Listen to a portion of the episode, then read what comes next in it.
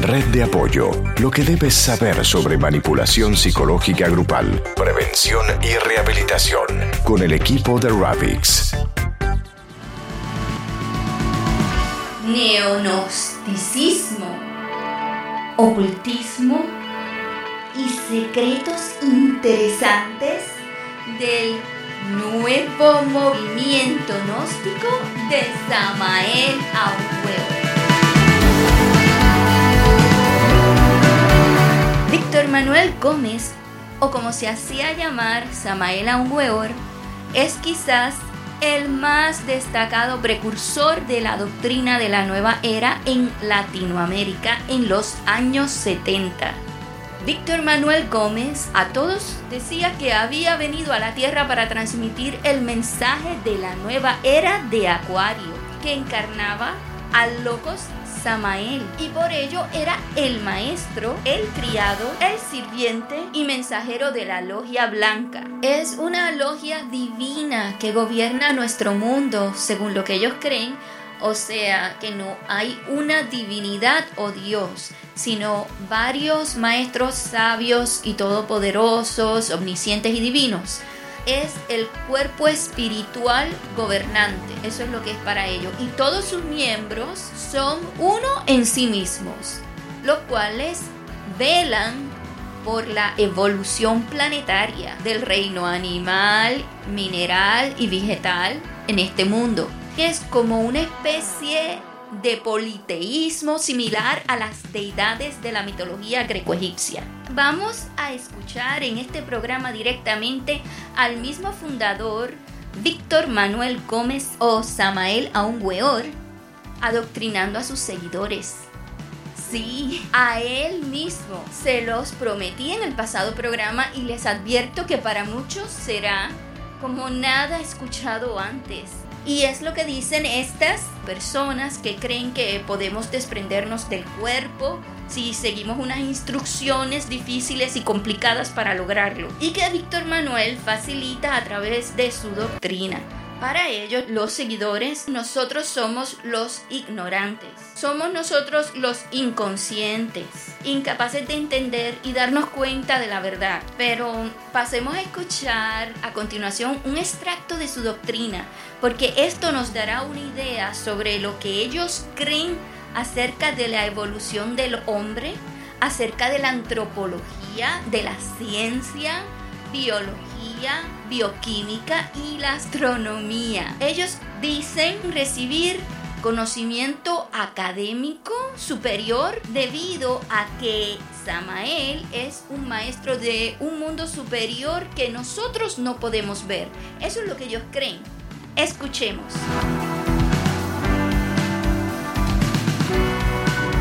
Surgirá una tierra nueva.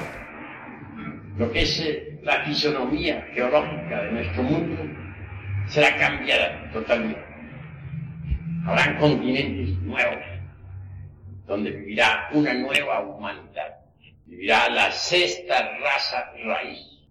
Serán sujetos que hayan disuelto por lo menos el 50% del ego animal. Por lo tanto, estarán más o menos despiertos. Se les llevará, pues, a donde se les debe llevar. Los que serán trasladados a la isla Allí vivirán hasta el tiempo que deben vivir. Desencarnarán y volverán a tomar cuerpo allá mismo en la isla. Y volverán a desencarnar y volverán a tomar cuerpo allá mismo en la isla. Y en cada una de esas existencias continuarán con el trabajo de perfeccionarse. Nuestra asociación de estudios antropológicos, culturales, solo tiene un objetivo, preparar el núcleo y ha de servir para la futura sexta raza raíz. Nosotros somos gente de la quinta raza. La sexta será muy diferente. Antes de nosotros existió la cuarta raza, en la antigua Atlántida. Cuando la raza humana se desenvolvió en la antigua Atlántida fue muy diferente. Pues manipulaba principios de la vida. Una raza millones de veces más poderosa que la nuestra. En materia de trasplantes, lograron hasta el trasplante de cerebros. Una reina atlante logró conservarse viva y con toda su juventud durante miles de años. Ella estableció una antropofagia solar digna de lamentarse. Antes de que los terremotos y maremotos hicieran estremecer aquel continente, salieron a tiempo, pues sabían demasiado el fin que se acercaba. Clamaban diciendo, Ramú, sálvanos. Al fin apareció Ramú en el altar. Ramú les contestó, todos ustedes morirán. Y también vendrá una nueva civilización que se levantará en tierras nuevas, refiriéndose a nuestra raza raya. Y si ellos proceden como ustedes han procedido, perecerán también.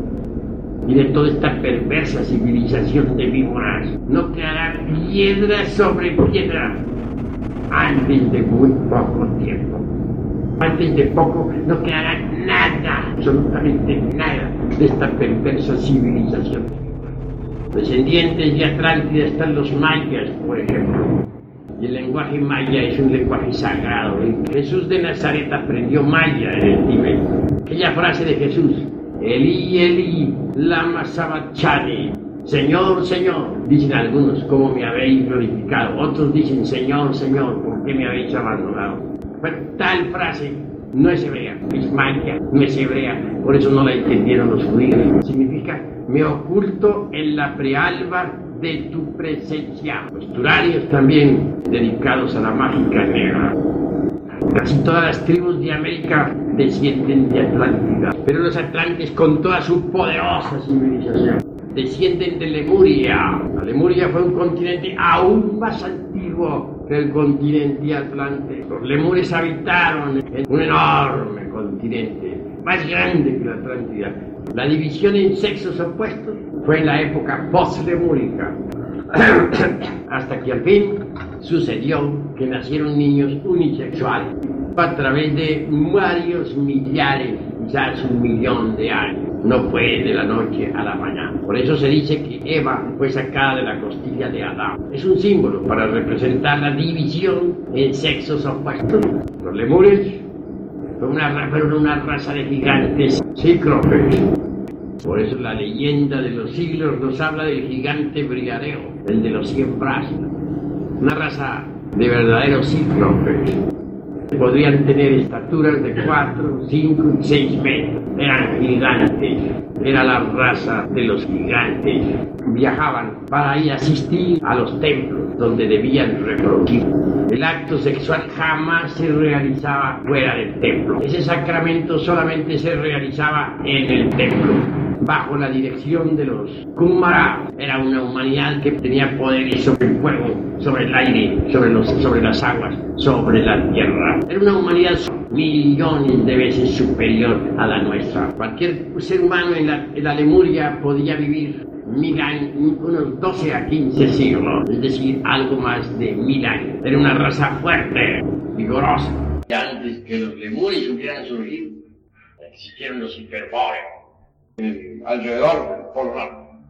Hiperbóreos fueron diferentes, flotaban en la atmósfera. Sin embargo, crearon su civilización. Los reinos mineral, vegetal, animal y humano se mezclaban. Existían minerales vegetales, vegetales minerales, animales vegetaloides y vegetaloides animales. En cuanto a los seres humanos, eran completamente andrógenos. Podían alargar sus cuerpos a voluntad. Poseían la visión espiritual totalmente desarrollada. Era otra vista. Era la vista que nos permitía ver las dimensiones superiores de la naturaleza y del cosmos. Era una vista diferente, penetrante, omnisciente. Veíamos la tierra como era. Había conocimientos y sabiduría superiores a los que ahora poseemos. Estaban gobernados por el superhombre, por los superhombres. Y antes que los hiperbóreos surgieran a la existencia, existió la primera raza, la raza protoplasmática. Los antepasados de los hiperbóreos fueron los hombres protoplasmáticos, los hombres polares, la primera raza. Esta vivió en el casquete del Polo Norte. Los hombres protoplasmáticos. En el hombre protoplasmático, pensemos en la raza protoplasmática que existió en la isla sagrada. Fue la primera en existir y será la última en dejar de existir. Las tierras nórdicas, a la tierra de cristal, a la lejana Tule, al continente a, ese que está cubierto ahora por hielos del Polo Norte. La Tierra era de un color azul magnífico, bellísimo. La raza humana se reproducía por el proceso, pues, de división celular. Platicaban con los dioses de la aurora del Mahamantara, cara a cara todo esto está escrito en los registros akáshicos de la naturaleza. Si ustedes desarrollan la, la epífisis y la hipófisis con ese par de glándulas debidamente concentrados, podrán revisar todos estos escritos, podrán verificar por sí mismos lo que actualmente estoy diciendo.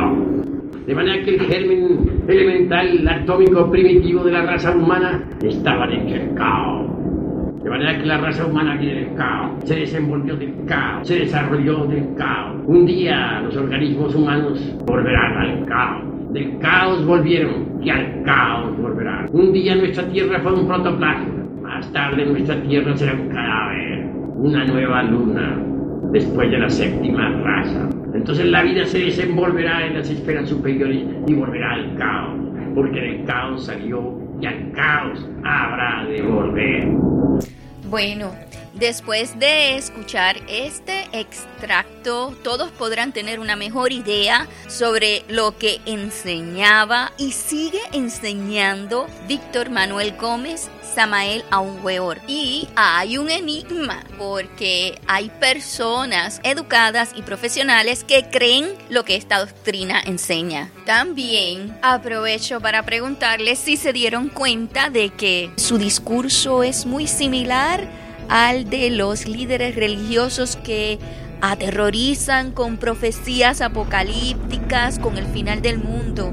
Y se preguntarán, cómo esta narrativa increíble puede seguir reclutando gente. ¿Sabes qué? Si lo hace, no uno sino muchos abogados han caído en este grupo y varios han terminado pidiéndonos ayuda. Abogados y personas graduadas de otras profesiones. Para entender cómo puede ocurrir algo así, es que en el día de hoy se encuentran presente conmigo en este programa tres panelistas de la red de apoyo que nos ayudarán a evaluar exhaustivamente este tema a través de sus investigaciones y estudios. Y como les prometí en el programa anterior, entre ellos está Ulises Ozaeta, periodista y antropólogo que nos ofrecerá un análisis importante acerca de lo que aporta la antropología gnóstica. Tenemos también a Rubén Castilla, docente, asesor técnico y exdirector académico de los servicios de educación continua en la Secretaría de Educación Pública de Hidalgo, México. Y él nos explicará cómo conoció bien de cerca el gnosticismo. Y Verónica Mendoza Cos, licenciada en Ciencias de la Comunicación con especialidad en comunicación organizacional. Y aquí con ustedes, muchas gracias por estar con nosotros. ¿Y, por dónde está Verónica? Hola, buenas a todos los que nos escuchan. Sí, sí, Verónica. Pues Mirna, de verdad que es increíble. Hay momentos en los que de verdad da podría rayar dentro de la de verdad la locura cada uno de los supuestos que plantea y sin embargo se genera un paralelismo impresionante con las distintas explicaciones o maneras apocalípticas o proféticas o de revelaciones que en las sectas se utilizan. Eh, hablan de cosas inexistentes sin ningún tipo de, fundamentación existente ni real ni creíble para poder dar crédito a todas estas eh, teorías que, este hombre señala. En la secta a la que conocí a profundidad, yo recordé eh, la existencia de templos milenarios, de hombres milenarios que en la secta señalaban, ¿no? Estas mujeres donde se hacían, eran perfectas, que llegaban a niveles casi de perfección y que al estar en esos templos podían caer dentro de ese templo si no llegaban a, a cumplir a perfección elevados los sentidos a la perfección. O sea, no está lejos de muchísimas sectas que utilizan principios de esta índole gnóstica sin bases, tratando de dar la explicación a través de ideas eh, rayando en la locura y lo increíble que me, me parece la, la, manera en que lo narra con tanta firmeza como si él ya lo hubiera vivido, que es lo que le da la credibilidad, como para que sus seguidores le, lo den como un hecho y como real, ¿no?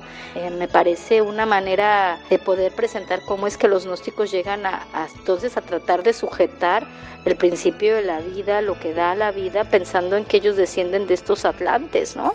Acabas de dar, Verónica, en un punto bien importante, pero bien importante. Y es una de las claves aplicadas para manipular la voluntad de los miembros seguidores adheridos a un grupo estratégicamente manipulado. Es por eso que vamos a explicar y profundizar en varias otras claves más adelante a lo largo de este programa, en el que también escucharemos más anécdotas bien interesantes. Así es que no se desconecten, estén pendientes, pero después de escuchar los siguientes mensajes.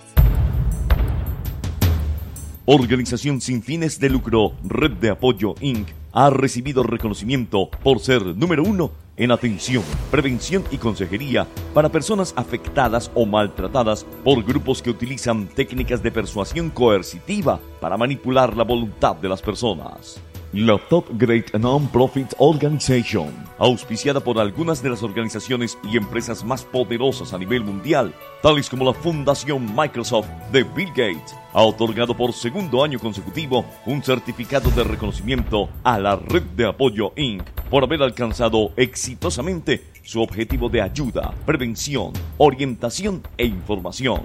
La Top Great Non-Profit es un proyecto que estimula y valora el trabajo de organizaciones caracterizadas por su labor social, con una plataforma de más de 1.8 millones de organizaciones no lucrativas. Red de Apoyo Inc. agradece este reconocimiento otorgado en los Estados Unidos y reitera su compromiso en pro del conocimiento y ayuda a personas que buscan recuperar su calidad de vida.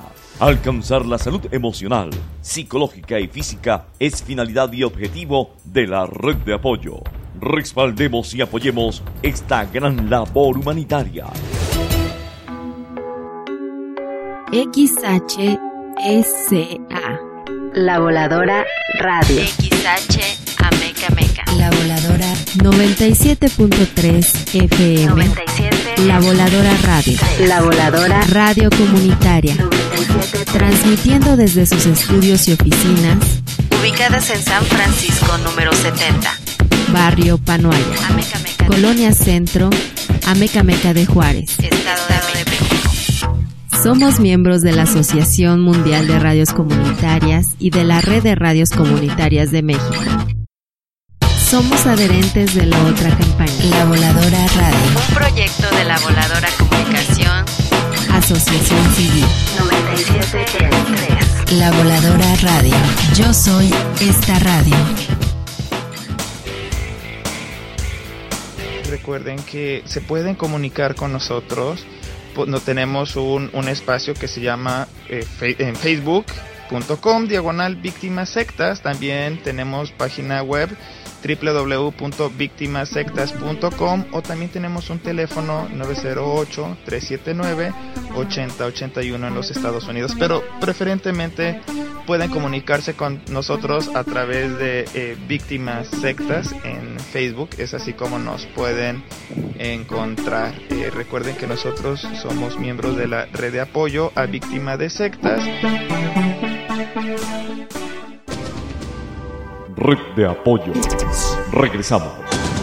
Y estamos hablando aquí de regreso con Verónica Mendoza Cos sobre una de las claves indispensables para poder controlar y manipular la voluntad de las personas. Y lo que nos trae es precisamente un excelente ejemplo para el mundo de una de las técnicas indispensables por excelencia que utilizan es esta misma la de hablar como si realmente estuvieran ahí en el otro mundo y como que ellos lo vieron y como que ellos hablaron con Juan, con Juan el discípulo amado, que hablaron con María la Virgen o que hablaron con Jesucristo que, y mencionan seres y supuestamente escenas de episodios históricos y todo lo que hemos aprendido y ellos hablan como si ellos hubieran estado ahí. Esto es bien común en los grupos que nosotros identificamos como sectas destructivas porque manipulan a las personas a través de este tipo de persuasión para engañar a las personas y someterlas a la voluntad de los líderes que manifiestan que ellos son videntes y que ven realidades peligrosas para el mundo. Porque esa es la clave, esa es la clave para mantenerles ligados al grupo buscando protección. Y por eso es importante que las personas crean en ellos porque ellos los van a proteger de esos peligros. Si siguen sus instrucciones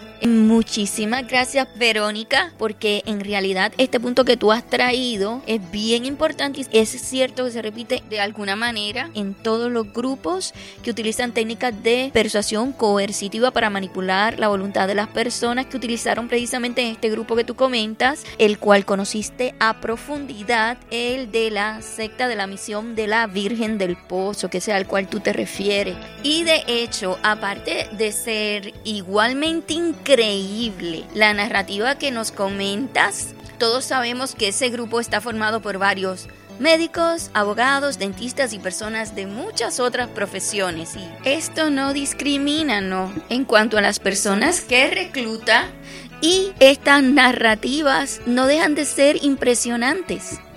En las últimas reuniones sí. Eh, empezaron a circular documentos donde te hablaban de de eran textos hilarantes, esa es la verdad, donde no se entendía ni siquiera el contexto, pero dando a entender que solo aquellos que estuvieran alcanzando cierto nivel ya de pues de perfección o de santidad o de este, este de, plenitud los podían leer eh, sin entendiéndolos perfectamente no y hablaba sobre mundos este eh, de verdad este no no había algo lógico en la, en la en la lectura como tal.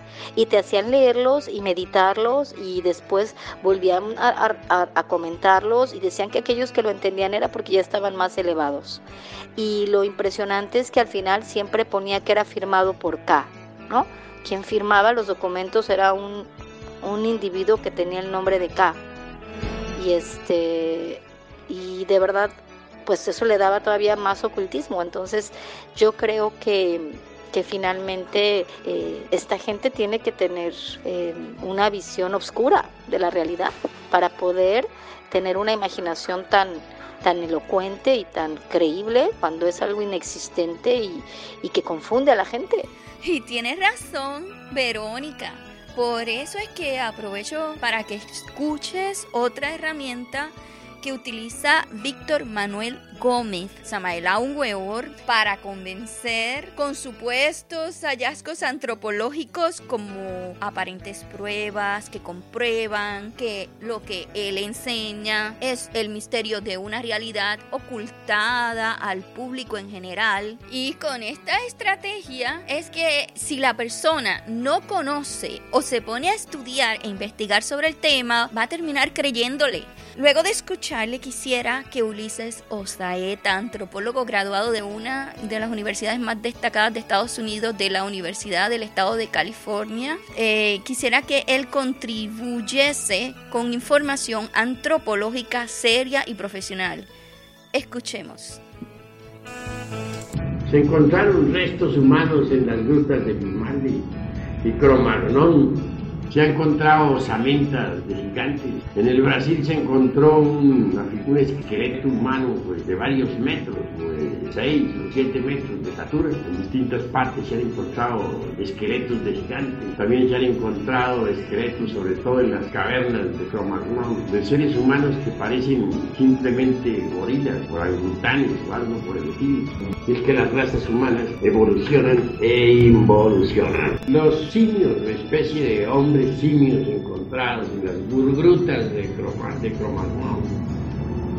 y de Grimaldi y otras cavernas. Pertenecen más bien a descendientes, involucionados o a degeneraciones de la raza de los Atlantes. Ciertas tribus muy crueles, sanguinarias, salvajes, son involuciones o descendientes de antiguas civilizaciones. Bueno, acabamos de escuchar el enunciado evolutivo de Samael Weor sobre la raza humana. Pero aparte de que no entiende las explicaciones científicas acerca de la genética humana necesarias para poder comprender lo que permite llamar e identificar un organismo inteligente como ser humano, lo único que demuestra es su falta de conocimiento científico. Pero según lo prometido, quisiera dar paso a las explicaciones de un verdadero antropólogo graduado de la Universidad de California y periodista graduado de la Universidad de Ciudad México, Carlos Septién García. Saludos, muchas gracias por estar con nosotros, Ulises Ozaeta. Hola Mirna, hola a los compañeros de la red de apoyo y gracias a todo el público por estar escuchando este programa que sacamos con el único objetivo de ayudar y de informar. Las opiniones de Samuel Ward son completamente ficticias. En ninguna universidad imparten tales barbaridades propias de la imaginación de Homero, en, el libro de la Odisea. Muy cierto, Ulises. Ahora que lo dices, sí, ahí describen y hablan sobre cíclopes también. Ahí podemos. Sí, es cierto. Y pues sobre todo este mundo fantástico, fantasioso del Hades. Podemos leer tales cosas, pero era parte de la literatura En ninguna universidad de antropología que gasta un presupuesto grande en investigación, incluyendo mi Universidad de Los Ángeles, creen tales cosas. Esas cosas no se imparten en nuestras aulas. Los cíclopes, gigantes y hermafroditas son solo producto de una imaginación, literatura fantástica han hecho uso de palabras y conceptos usados en las ciencias, convirtiendo este conocimiento en pseudocientífico, conocimiento que es completamente falso. Sus cursos, que son ganchos, o sus cursos para atraer a gente interesada en el conocimiento científico y la antropología, soy antropólogo social y esta disciplina abarca conocimientos que tienen que ver con el hombre, su evolución y cultura. Incluso un grupo de los gnósticos tiene por nombre la Asociación Gnóstica de Estudios de Antropología y Ciencia. O sea, ellos están usando esa parte de la antropología y las ciencias como una forma de gancho para darle validez. O sea, Ulises, lo que quieres decir es que dentro del mundo eh, académico de la antropología, estos enunciados de Samael Weor no tienen espacio, no tienen credibilidad, no, son reales, son ficticios. Yo les mostré algunos de los cursos a compañeros de la Universidad de Berkeley, de la Universidad de Los Ángeles, de la Universidad de Riverside y de la Universidad de Fullerton. Les enseñé algunos de los cursos, los temas y cómo los manejaban los gnósticos. Y la verdad es que a mis compañeros, antropólogos también, de muy buenos grados, les causó risa les dijo que cómo era posible que, que si no había alguna ley que les prohibiera usar el título de antropólogos cuando en realidad no, no se acercan o no mantienen la rigidez científica que un antropólogo de cualquier universidad debe de tener. Cuando yo vi, y para eso me voy a saltar unos años atrás, cuando yo vi por primera vez un anuncio de los gnósticos, me sentí atraído en investigarlos. Es así como empecé a asistir a sus talleres. En ellos detecté la constante mezcla de datos científicos con falsos. Los mezclaban, o sea, trataban de tomar algún artículo, lo adaptaban a lo que ellos querían enseñar y terminaban dando completas falsedades. Y, antes que nada, pues todos estos datos provocan confusión en las personas que no tienen un verdadero conocimiento de antropología. Muchas personas se acercan de muy buena voluntad creyendo que van a aprender alguna ciencia, que van a aumentar sus conocimientos, pero en realidad termina todo esto en un timo, o sea, en una tomadura de pelo. Por ejemplo, en uno de los talleres, ellos hablaron de los de las pirámides de Xochicalco, allá en Morelos, en México, y cómo construían pirámides, los pobladores eh, prehispánicos, dirigidos por entes extraterrestres. O sea, ningún antropólogo les va a decir eso. Sin embargo, en, antropología y gracias a excavaciones e investigaciones arqueológicas, los arqueólogos también son antropólogos y muchos de mis compañeros son arqueólogos especializados en culturas mesoamericanas. Hoy sabemos que en esa zona los arquitectos construían maquetas, o sea, me refiero a los arquitectos de aquella zona de Xochicalco, construían maquetas que son modelos a escala, que son, sí, modelos a escala donde hacían construcciones previas, como cualquier arquitecto de hoy en día, para poder a, a la postre hacer las pirámides, porque la cultura mesoamericana ellos tenían grandes conocimientos. Ahora, pues lo que dicen estos señores de la gnosis y que tratan de usar a la antropología es que, bueno, que nosotros ocultamos información. No es verdad, nosotros no ocultamos ninguna información. Pero obviamente si la gente quiere creer en que una cuchara se les va a aparecer y que les va a dar instrucciones, pues la gente cree en eso, ¿no? Pero en cuestión de ciencias, los antropólogos tenemos que apegarnos a las excavaciones, que tenemos que apegarnos a, la comprobación de las teorías y de las, de las hipótesis y para poder así eh, llegar a un conocimiento científico. Eh, otra cosa, y de esto, pues bueno, eh, Neftalí comentó, cuando hablan de razas. Sí, todavía a través de los siglos estamos escuchando esto de razas superiores, la supremacía racial. Todavía lo estamos escuchando hoy día. ¿Hoy en día? Sí. No existen. Lo que tenemos son adaptaciones medioambientales. Es decir, que una persona de color oscura es oscura y ¿por qué? Porque vivió y ha vivido durante muchas generaciones en lo que es la línea ecuatorial, donde hay mayor cantidad de sol, entonces el sol es importante para producir vitamina D, pero una excesiva cantidad de sol produce que las personas tengan enfermedades. Entonces, ¿qué es lo que pasa? Que la melanina regula esas cantidades de sol y mayor melanina te protege de mayores cantidades de sol. Mientras que las personas que viven en los polos, por ejemplo en el polo norte, los, los daneses, por ejemplo, son blancos porque ahí las cantidades de sol son mínimas. Entonces deben de tener poca melanina para que esas pequeñas cantidades de sol produzcan la vitamina D suficiente sin que se dañe su piel, ¿no? Entonces... Perdóname, Ulises, aprovecho para hacer una nota al calce. Como graduada del recinto de ciencias médicas de la Universidad de Puerto Rico, quiero hacer una nota al calce científica para respaldarte con esto. Todos los seres humanos poseemos el mismo ADN, lo que identifica a un organismo inteligente como ser humano es la estructura de su ADN, el cual posee la misma cantidad de genes en cada una de sus células. Nosotros tenemos de 20.000 a 25.000 genes en nuestro genoma humano y todos los seres humanos de todas las razas de este mundo poseen el mismo ADN. Son todos seres humanos, no existen diferencias. Desde el punto de vista de razas no existe diferencia no existen, menos en, pues bueno, en, la, en el Homo sapiens. En nuestro ADN ya se descifró, tenemos absolutamente el mismo ADN, los, los africanos, los asiáticos, eh, la gente de América.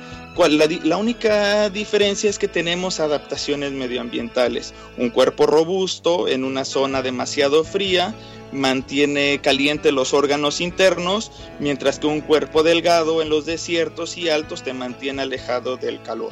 Entonces, yo no sé por qué ellos están usando este término de asociación gnóstica de estudios de antropología y ciencia, porque la antropología no existe en ellos, no tienen una seriedad y pues si pueden se pueden acercar a cualquier antropólogo y va a coincidir conmigo porque lo que yo les estoy diciendo es el término los los términos más básicos, las teorías más básicas para cualquiera que está aprendiendo antropología.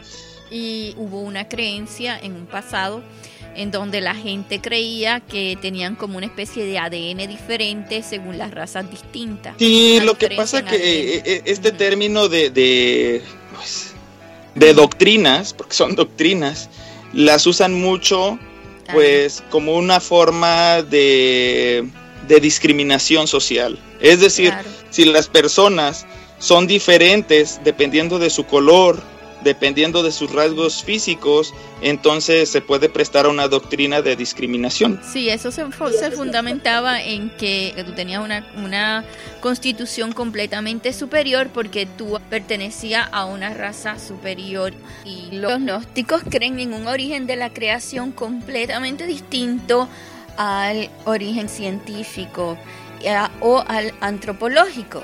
Entonces aquí es donde se fundamenta todo el problema, porque ellos hablan de un principio de la evolución del hombre, en donde existían siete razas. Algunas razas eran superiores a otras y ahí es donde viene el problema porque las, las personas les gusta sentir o pensar que ellos son descendientes de una raza superior.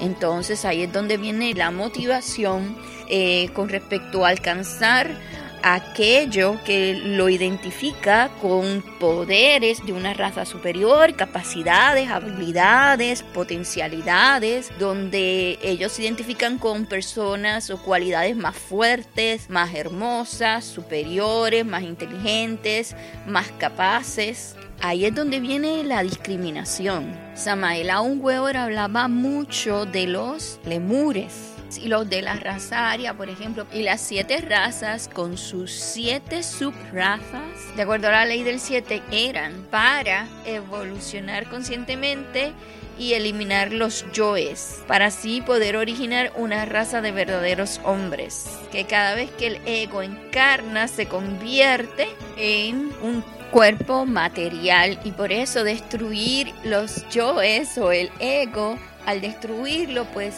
vas a ir recuperando y purificando la raza para regresar a la raza original, que era la raza superpoderosa. Bueno, y en toda esta doctrina es que se basa toda esta motivación y por eso es que mencionan tanto lo de las razas. Pero hay unos datos bien interesantes y curiosos por lo fantástico que es que escuchamos a principio y me llamó mucho la atención. Él decía que la raza hiperbórea se reproducían por brotación. Él decía que le salía un bebé como si fuera una rama. Y que eso no se queda ahí, porque la raza de los lémures dice que eran de alta estatura, eh, eran gigantes cíclopes de 2 a 6 metros de altura, de 6.5 a 19 pies de altura, que eran gigantes que ellos sabían escuchar la voz de los dioses entre las siete vocales de la naturaleza y esas eran las siete vocales que habían mencionado que tenía que hacer Marcela Tillar durante el acto de relaciones íntimas con su esposo.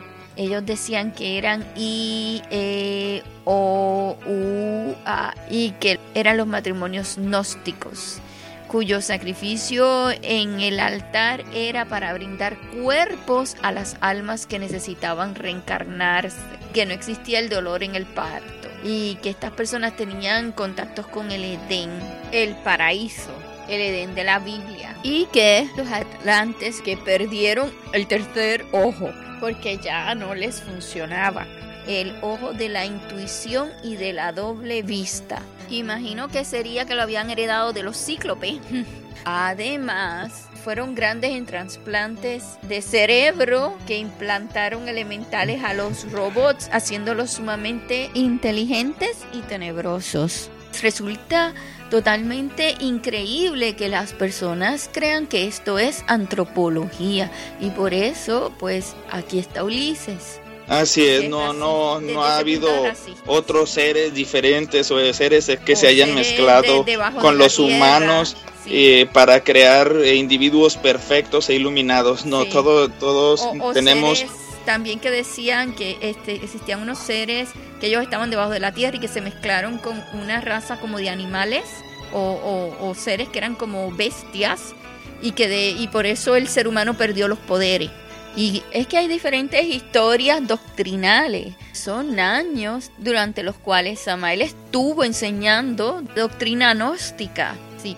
Eh, en antropología, muchos de los avances científicos eh, los tenemos en nuestras universidades, como en cualquier otro país, ¿no? Este, pero ninguno, ninguno ha dicho que ese tipo de teoría, ¿no? Donde estemos mezclados con extraterrestres ni nada por el estilo, eso ninguna universidad seria lo enseña, no lo creemos y no lo enseña porque pues obviamente no existe eh, y, bueno, entonces eh, lo único que provoca este tipo de, de teorías es risa y lo provocó en mis compañeros, literalmente mis compañeros de la Universidad de Berkeley, mis colegas de la Universidad de Riverside, mis colegas de la Universidad de Los Ángeles y de Fullerton dijeron que si no existían leyes que prohibiera este tipo de enseñanzas de manipulación, ¿no? Pero ningún antropólogo serio lo tomaría de este tipo de cosas eh, como algo, como una línea de investigación, obviamente.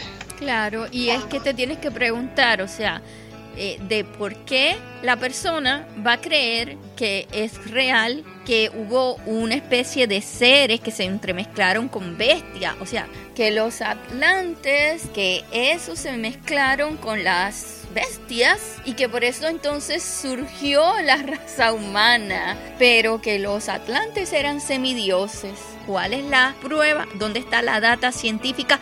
¿Dónde se encuentra? O sea, ¿en quién tú crees? Porque te lo contó una persona que tuvo una especie de viaje astral o que pudo, tú bien sabes que pudo haber sido una imaginación y le estoy hablando directamente a los que creen en esto. O sea, si tú que crees en esto, piensa, piensa, si, eh, ¿por qué lo crees? ¿Porque te lo contó alguien? ¿Acaso has pensado que alguien te puede hacer un cuento? ¿Que alguien te puede mentir? ¿Que te puede decir que imaginó? ¿Que imaginó que tenía alas? Pero eso no quiere decir que las tiene. O sea, y sabes que te pueden estar tomando el pelo y te pueden engañar. Entonces, ¿por qué no mejor confías en lo que tú sabes que es real? Y por eso eh, la información que nos trae Ulises es académica, es científica, no es imaginaria, no es subjetiva. No te están tomando el pelo, no te están engañando, no te están haciendo un cuento de hadas, ni de misterio, ni te están creando una película fantasiosa. Te están hablando, te estamos hablando de la realidad comprobada. Rubén Castilla está por aquí también y muy amablemente y con gran preocupación por los que no conocen la cara oculta al mundo de este grupo es que decide también compartirnos su historia. Muchas gracias, Rubén, adelante. Toda esta cuestión yo la viví de cerca. Eh, esta es una de las más peligrosas porque generan problemas psíquicos graves que se fundan en los estados alterados de conciencia para llegar a llevar a la gente, a sus adeptos, a prácticamente a alucinar cosas, ¿no? Porque permanentemente están hablando de que todo esto se vive en las regiones astrales o mentales. Además de eso, a sus adeptos les hacen creer que el yo es un enemigo secreto y que la suma de yo, o sea, los yoes, son agregados psicológicos, defectos, errores y que por eso hay que matarlos. Sí, es un truco para que la persona luche en contra de su voluntad tratando de eliminar sus agregados psicológicos. Y esto es lo más importante porque aquí está la clave, en la autoobservación, porque los obsesionan en un egocentrismo, una obsesión que les va frustrando, rebuscando fallas y defectos constantes en sí mismos, obsesionados con que tienen que destruir sus yoes, creyendo que con la kundalini generada por la práctica del arcano, que es lo que le hacen creer y lo que aprendieron, con la kundalini destruirán el ego. Imagínate porque yo diga 1, 2, 3, no llueve, ni porque parpadee se prende el televisor, tampoco por el arcano voy a destruir lo imperfecto de mi ser, pero tú puedes creer en lo que tú quieras. El problema es que terminas haciéndote mucho daño a ti y a tus seres queridos. El eco que te dijo una persona que tienes tú que destruir. Entras en una lucha obsesionado porque hay algo demasiado malo contigo y esto lo sufren todos los gnósticos de la doctrina de Samael Aunweor. Así es que los maestros pueden supuestamente ayudarles a dominar y controlar los agregados psicológicos, pero lo que hacen es realmente tomar control de ellos. porque así es que los maestros pueden supuestamente ayudarles a dominarse y a controlarse a sí mismos. Pero así es como voluntariamente entregan su voluntad a los maestros que los dominan. En sus prácticas de matar al ego, ¿sí? y no se dan cuenta. Y todo por haberles creído que pueden recuperar de esta manera los poderes que perdieron sus antepasados. Es el motor para luchar en contra de sí mismos. Y Rubén, en base a tu experiencia con el grupo, quisiera que nos explicaras acerca de lo que tienen que hacer como procesos para destruir el ego, porque eso es lo que consigue que el individuo termine creyendo que es real y posible lo imposible. Pero retén la contestación y tráenos la respuesta después de escuchar los siguientes mensajes.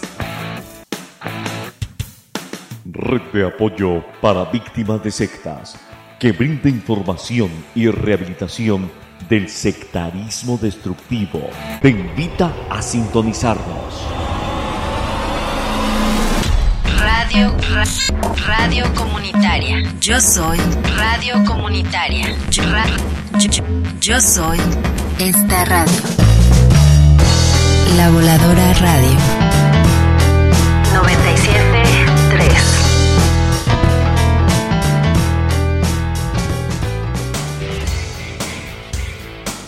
Recuerden que se pueden comunicar con nosotros no tenemos un, un, espacio que se llama eh, en facebook.com diagonal víctimas sectas. También tenemos página web www.victimasectas.com o también tenemos un teléfono 908-379-8081 en los Estados Unidos. Pero preferentemente pueden comunicarse con nosotros a través de eh, Víctimas Sectas en Facebook. Es así como nos pueden encontrar. Eh, recuerden que nosotros somos miembros de la red de apoyo a víctimas de sectas.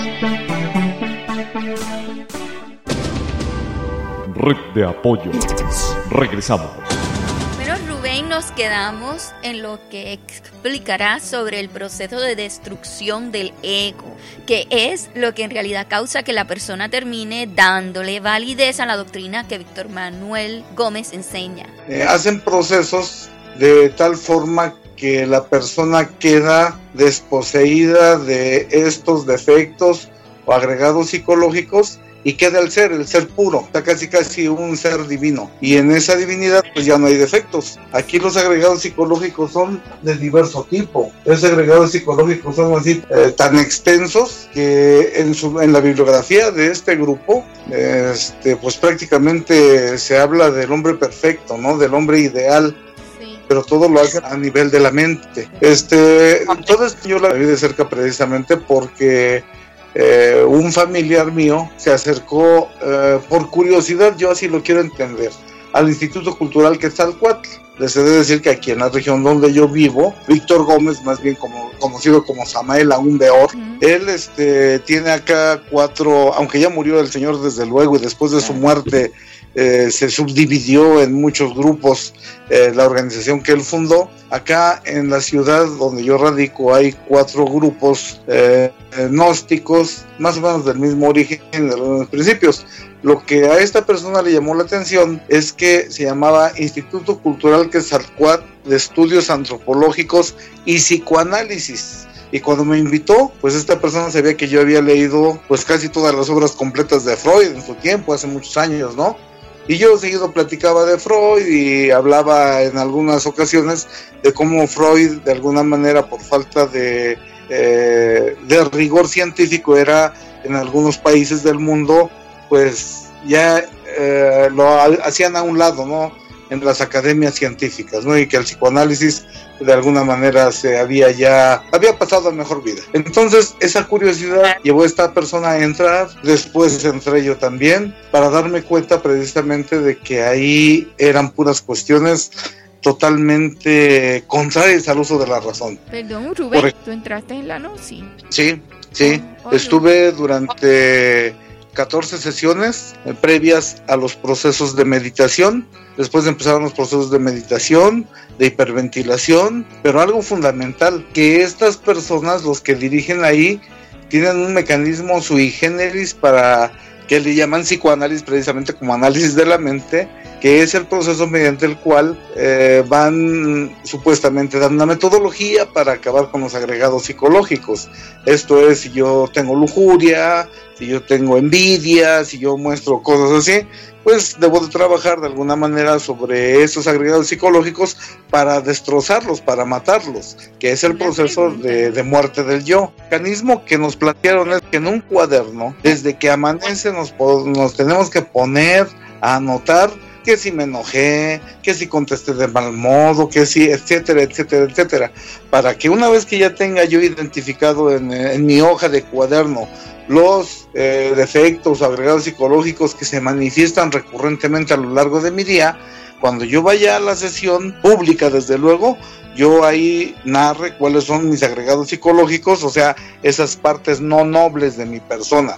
El líder empieza Rubén, agregados psicológicos incluye también todo tipo de emoción que podría ser distractora quizás según él. Así tú lo entendiste o solamente tú percibiste que eran solo eh, defectos de personalidad, eh, o sea, como, como aspectos, cualidades negativas. Eh, yo manifiesto esto porque en lo que ponían el énfasis a la hora de hacer el registro era precisamente en el lado negativo. Decían lo positivo ya es positivo en sí mismo, pero en realidad al último terminaban descalificando cualquier este sentimiento, o sea, fuera positivo o negativo, aquí la idea era matar al yo y como yo estoy lleno de agregados psicológicos, la única manera de matar al ego era por medio del uso de la madre divina o kundalini. Sí, para despertar la kundalini, como decía Samael positivamente, había que practicar el arcano bloqueando y evitando la liberación de espermatozoides. Perdonas, continúa Sí, la única manera de matar al ego era por medio del uso de la kundalini. Por lo tanto,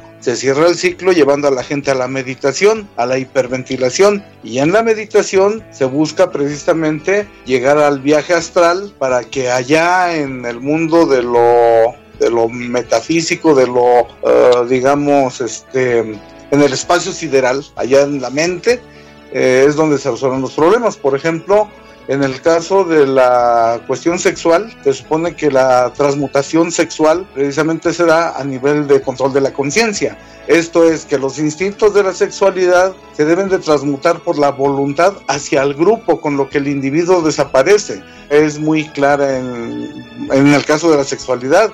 Las personas que meditan y que llegan al momento de el viaje astral, se fugan aparentemente de su cuerpo, su alma se sale y viaja por ah, el ah, espacio. el espíritu se le sale del cuerpo, acá se va en estado de ginas. Acá la kundalini, que es la serpiente que está en el huevo sacro, tiene que subir, o sea, lo ha de liberar hasta el último este chakra y así ya se llega al momento. Entonces, aquí lo que tenemos nosotros es de que es una secta peligrosa precisamente porque con este supuesto de la metafísica que nos hablaba de esto de la transmutación. Bueno, eh, esto me lo explicaba una chica que ya con el tiempo, bueno, yo entré en confianza y le preguntaba así al margen porque yo me daba cuenta de todo el mundo de engaños que había. Por ejemplo, había una frase que decía así, en la transmutación científica de las aguas espermáticas del primer instante se encuentra la clave del bautismo. Y como decía Ulises, utilizan el término científico y religioso de una manera grotesca, fuera de contexto, porque no tiene nada que ver con esto y sin embargo mucha gente como este amigo que entró que se deja llevar por el término eh, antropología y psicoanálisis. Y esto nosotros sabemos el papel de la antropología y del psicoanálisis en el mundo académico pero estos señores lo que hacen es apoderarse de los términos que no de sus usos conceptuales y con eso jalan a mucha gente pues que tiene muchas ganas de aprender pero que no necesariamente aprenden cosas edificantes. No, son disparates. Así es. Y precisamente aquí estamos hablando de una cuestión grave. Estamos hablando de una castración psicológica, porque si por ejemplo a un hombre y a una mujer se les limita la forma en que se utiliza la sexualidad como control de la conciencia, es decir, practicar el arcano, la podemos ver casi casi como una castración psicológica, que a los sujetos, y ya lo decías tú, Mirna, les genera permanentes estados de ansiedad, infantilización, despersonalización graves. Entonces son personas que están verdaderamente en manos de grupos que eh, andando el tiempo después son peligrosos hasta para la sociedad. Son grupos que esconden un arma muy fatal para una sociedad. Podemos destruir una sociedad también y volverla a armar mediante toda una serie de principios no éticos, como sucede en Medio Oriente, por ejemplo, ¿no? Entonces tiene su doble sentido esto. Tiene un sentido del sujeto que se transforma, pero también una aspiración a que la sociedad algún día sea capaz de ser transmutada, disolverla, destruirla y volverla a armar. Esto es peligroso socialmente hablando. En Medio Oriente esto es realidad. Están tratando de los grupos armados, los suicidas, todo esto que sucede allá tiene en el trasfondo una idea de crear una sociedad nueva, pero destruir la que ya está. Muchísimas gracias Rubén por habernos clarificado, habernos dado datos tan interesantes que permiten el que hayamos podido realizar un análisis más profundo sobre esta doctrina, el cual esperamos esté siendo de gran ayuda. Después de eh, escuchar los distintos testimonios, no tanto el dado por Marcela, lo que nos aportó Rubén, eh, Neftalí, también lo que nos habló Perla, eh, es cómo este hombre le pudo dar eh, vida a una a, toda una secta basada principalmente en algo que es tan grandioso como, como la, la, unión entre el hombre y la mujer para generar vida. Y cómo pudo ser capaz de cambiar algo que por esencia está relacionado a, la, a lo más grande que puede tener un ser humano, que es entregar su mismo cuerpo a otro lo pudo em, simplificar en un acto que se convierte terrorífico, dado en un principio que fundamenta la generación de vida, ¿no? El hecho de poder un hombre, una mujer, unirse en esto tan grande que es entregar su, su, su, físico, su cuerpo a otra persona, que es algo grandioso, es el acto grandioso que genera vida, que mantiene la humanidad existente, que es un encuentro personal hermoso cuando, está, cuando un hombre y una mujer se acercan en una intimidad tan grande como es la sexualidad. Lo pudo reducir a algo terrible, reducirlo a un mero acto verdaderamente denigrante, degradante y que la gente pueda darlo todavía por hecho de que así encontrará su divinidad. Cuando el simple hecho de que un hombre y una mujer estén juntos puede dar la posibilidad a la vida misma es un monstruo, es monstruoso, algo eh, lleno de, de, de, si hay o uh, que si diferentes este, técnicas para aguantar la respiración, que si así te vas a poder desprender, irte fuera de tu cuerpo y encontrar la divinidad, aún más. Y que no podamos ver la diferencia, trataba de entender el pensamiento de Marcela cuando lo escuchaba y me decía, ¿sabes qué? Pues esto no funcionó, tuve que terminar esta relación porque pues finalmente, eh, pues él decía que no había posibilidad de vida porque si Dios, si quisiera, ¿no? Los, los, los maestros escogerían al elegido, decía así, que, que podía por ahí, el que, el, ahora sí que el esperma que fuera a llegar iba a ser el elegido, ¿no? Que por eso no era necesario que hubiera una como debe de ser, ¿no? Y generar vida, sino que uno, y eso iba a ser determinado por estos seres que manejan los hilos del destino y dándole especialmente. Cuando me puse a investigar sobre la, mente enferma de Weber, porque es una mente enferma, que aparte decía que los libros tenían que ser tan baratos como para que cualquiera con unos pocos centavos en su bolsillo pudiese comprar cualquiera de sus libros.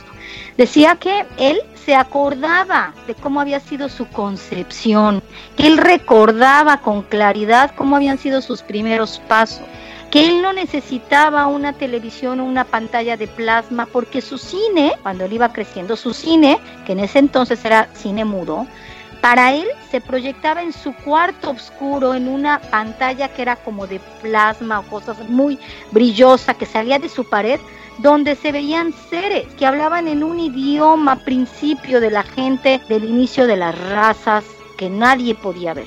O sea, imagina este hombre qué sueño tan grande como para poder hilar eso con la antropología y lo que hablábamos, la no vida. Esa contradicción de me siento frustrado porque no conseguí el arcano y la manga del muerto, ¿no? Pero también me siento súper frustrado porque conseguí el arcano y no sé. Ahora bien, ¿en qué es exacto? Sí. Aprovecho para invitar a la gente a que investigue y estudie la vida de este hombre. sí, es, impresionante, impactante. sí, toda su doctrina está, o lo que encierra y lo que manifiesta toda su doctrina es su son sus propios problemas de vida. Eh, Así es. El problema que tuvo al haber dejado embarazada a una muchacha y haber tenido dos hijos y no quererlos reconocer. Luego aparecen unos escritos donde dice que él sí se casó con ella, pero realmente él le contó a uno de sus seguidores, a Julio Medina Vizcaíno, como ellos se llamaban a sí mismos, venerables maestros, el venerable maestro Garga Cuichín, así se hacía llamar porque fue el nombre que adquirió dentro de la gnosis de Samael a un weor Julio Medina Vizcaíno. Uno de sus discípulos más adinerados y fieles, a quien Víctor Manuel Gómez dejó completamente arruinado económicamente él murió creyendo en todo lo que le contó Víctor Manuel Gómez de que él era Samael Weor y todo lo que le contó sobre su vida. Julio Medina Vizcaíno lo dejó redactado en su escrito titulado Conocimientos, anécdotas e historia de la gnosis en la era de Acuario, eh, Garga Cuichines.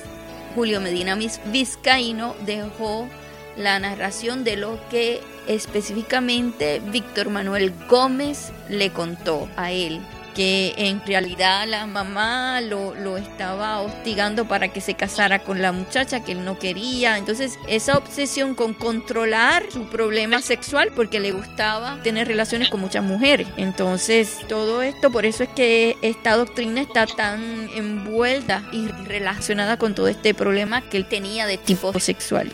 Y es que él tenía este problema para controlar su sexualidad y un fuerte conflicto eh, en relación con la mamá también. Cuando, eh, en los escritos que aparecen publicados en Wikipedia, aparece que él sí se casó con la muchacha que dejó embarazada con los hijos y que la mamá quería que se casara, según lo que el mismo Víctor Manuel Gómez le contó a Julio Medina Vizcaíno. Su nombre es Sara Dueñas Correal. Sí se casó en la iglesia de San Diego de Bogotá, Colombia, que fue la primera esposa de él. Contrajo matrimonio en 1940. Luego, en pocos años, en el año 1946, estando casado con ella, Víctor Manuel Gómez conoció a Armenia Arnolda Garro Mora, estando casado con Sara, inició una relación extramarital. Abandona a su esposa y a sus dos hijos y se muda a Bogotá con Arnolda Garro. Y luego, con el tiempo,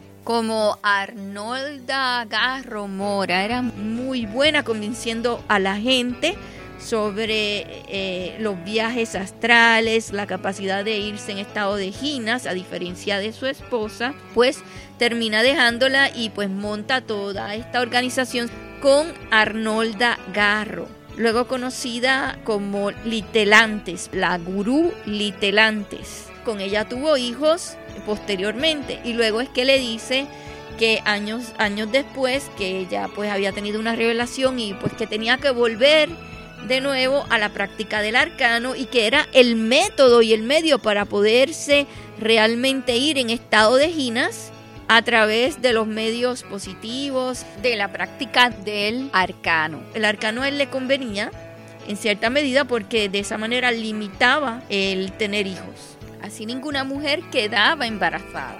Fíjate cómo afecta finalmente lo más eh, medular que puede haber, que es la familia. Y una familia surge de tú, yo y lo que viene, que generalmente es un hijo. Entonces corta, mutila a, las mujeres, mutila al hombre y mutila la posibilidad de que la familia exista. Es lo que la gnosis lleva a la gente. En efecto, aquí lo que vemos entonces es de que cómo el mundo está de cabeza con este señor pone todo de cabeza porque todo lo pervierte y la gente que cae pobre gente. Abandonan su familia, se sienten la última coca en el desierto, se sienten por encima de los demás, pero dentro de la secta son unos indefensos ratoncitos en manos de semejantes jaurías que los tienen controlados. Es estremecedor porque dices, bueno, esos conocimientos que le han estado inculcando por años, pues verdaderamente ni son conocimientos, ni existe,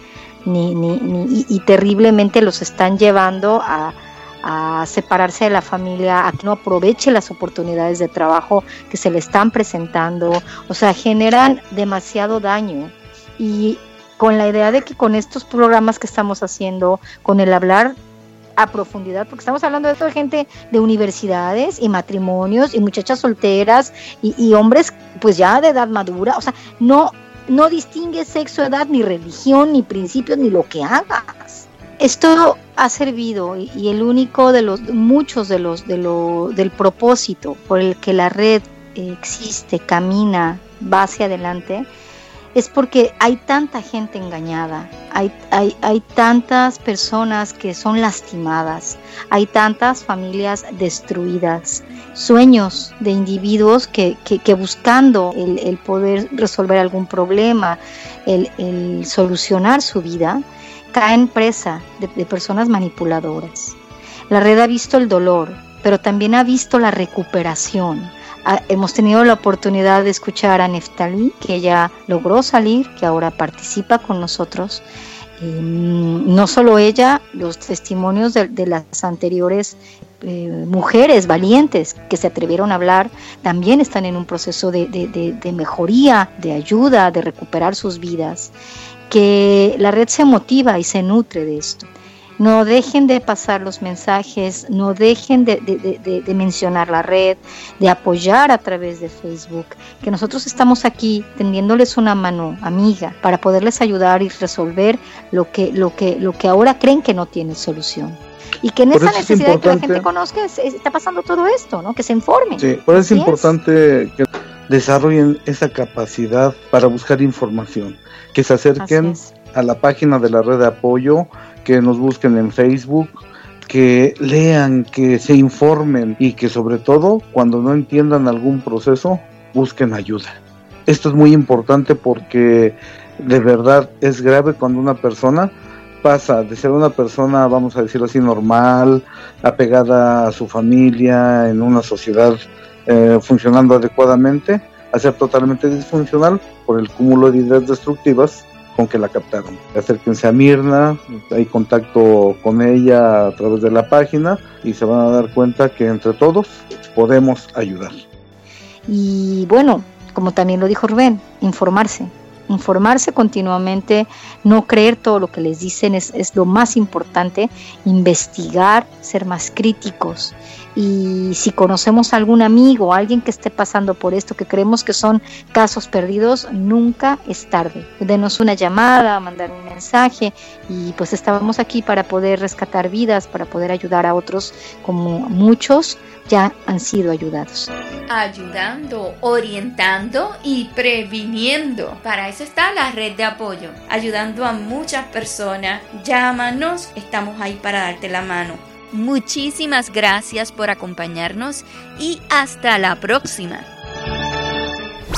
Contáctanos en Facebook, Víctimas Sectas, o en nuestro buzón de Skype, Víctimas de Sectas. Síguenos en Twitter, Red Apoyo VS.